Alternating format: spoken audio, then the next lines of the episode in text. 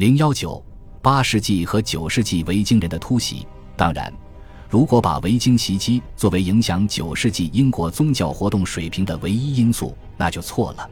以国王阿尔弗雷德的观点来看，袭击不是原因，而是宗教被忽视和教会衰落的结果，或者这是上帝对于英格兰人民不满的表现。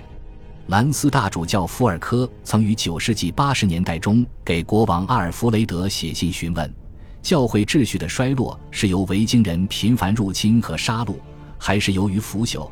亦或主教们或手下人的大意造成的？似乎袭击加剧了源于英格兰人自身的变革过程。同样，当国王阿尔弗雷德的传记作者阿瑟考虑正常宗教生活热情衰减的时候，他想知道是那些频繁从海上和陆地洗劫英格兰的外国敌人，或者是人民财富的极度富足。造成了修道活动越来越不受重视。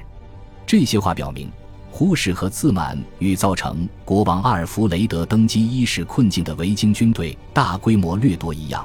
会对英格兰宗教生活的质量产生影响。由于种种原因，坎特伯雷大主教西奥尔诺斯好像在英格兰南部放弃了召开教会例会的早期做法。从这一教会系统中所传递的态度来看。已经开始的衰败就毫不令人惊讶了。如果那些位于权威地位的人缺乏能力或意愿来保证宗教生活的标准，或面对世俗权力侵占教会特权时，他们缺乏反抗的精神，那么，正如阿尔弗雷德大帝在他所译的《斯姆训话》一书的序言中提及的，必然会带来持续的衰落。坎特伯雷自身的衰败表现在九世纪五六十年代基督教会制定的糟糕章程，在其他地方，衰落表现在各个方面，如无法理解拉丁文的祈祷书，也无意严格按照宗教规定组织教区的活动。后来，修道院的生活也受到了英格兰人民自身活动的影响，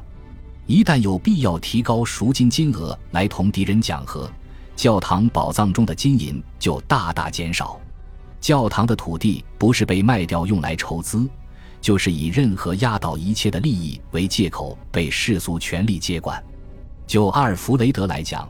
他似乎向埃塞尔雷德大主教提出了一个令后者不快的要求，甚至招致教皇约翰八世的一封批评信。尤其在阿宾登，人们认为阿尔弗雷德侵占修道院的土地并为其所用。然而，不应忘记的是，在九世纪末和十世纪初，英格兰圣公会教堂还有数目不详的修道院和女修道院生存了下来。不管后人的说法为何与此相反，英格兰的宗教生活从来没有被扼杀过。既然当时人们认为维京人袭击是异教徒对于一个基督教民族的攻击，那么我们也可以合理推测，在某些方面，这种看法被用来加强一种观念。即统治者有义不容辞的责任，寻求上帝支持以抵抗入侵者。例证就是西萨克逊和肯特国王埃塞尔沃夫惹眼的做法。八百五十三年，他向罗马派出一支代表团；八百五十四年至八百五十五年，他为了上帝的表扬和他自己永远的救赎而分封了他自己十分之一的土地。八百五十五年，他以一种大胸怀亲赴罗马。一年之后，经秃头查理的宫廷返回，在他八百五十八年去世之前不久，他起草了一份遗嘱，包括为穷人提供食物和每年向罗马支付费用。埃塞尔沃夫的表率作用，或许在某一方面影响了他的儿子埃塞尔伯特和埃塞尔雷德。八百七十一年，埃塞尔雷德将军队投入阿什当战役前，下定决心来完成他的宗教敬拜，并因此赢得声望。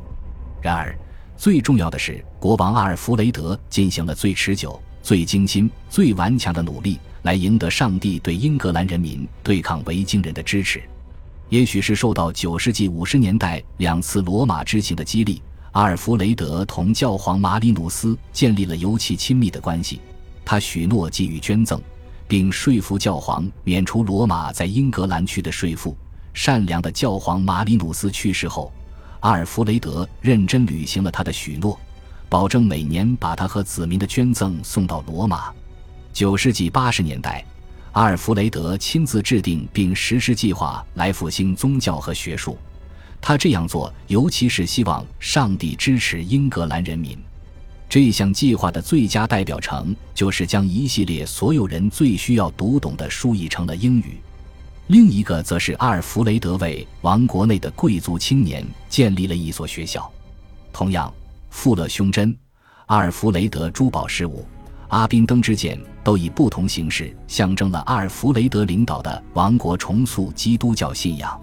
然而，九世纪维京人对英格兰造成的最大影响。是袭击给英格兰人民提供了寻找身份认同的推动力，以及为从886年到927年长达四十年的阿尔弗雷德式政治秩序提供了大背景。870年，东盎格利亚王国被征服；874年，麦西亚王国被征服；875年，诺森布里亚王国被征服；878年，西萨克逊王国曾短暂屈服。但是在阿尔弗雷德取得埃丁顿战役胜利后的几年，英格兰人的英格兰政局彻底改变。阿尔弗雷德基于九世纪五六十年代威瑟克斯与麦西亚之间建立起来的同盟关系，并充分利用他自己的功绩和声望，似乎能够在九世纪八十年代初期将他的政权扩展到英格兰人的麦西亚。八百八十六年，阿尔弗雷德正式占领并恢复伦敦。所有没有受制于丹麦人的英格兰人都顺从于他，因此，他被誉为盎格鲁人和撒克逊人的国王，或盎格鲁撒克逊人的国王，确认了他作为一个新建政权的统治者地位。这个新政权包含英格兰的麦西亚和威瑟克斯。正因为此，阿尔弗雷德死后，他被确切地描述为除丹麦统治外所有英格兰人的国王。毫无疑问。可能许多人有理由厌恶他在政治上的自我扩张，正如许多人厌恶强加在人民身上的重负，或厌恶王权对世俗社会结构的一点一点侵蚀。阿尔弗雷德具有许多胜于其他国王的品质。作为一位出色的国王，他看到并抓住了机遇。恭喜你又听完三集，欢迎点赞、留言、关注主播，主页有更多精彩内容。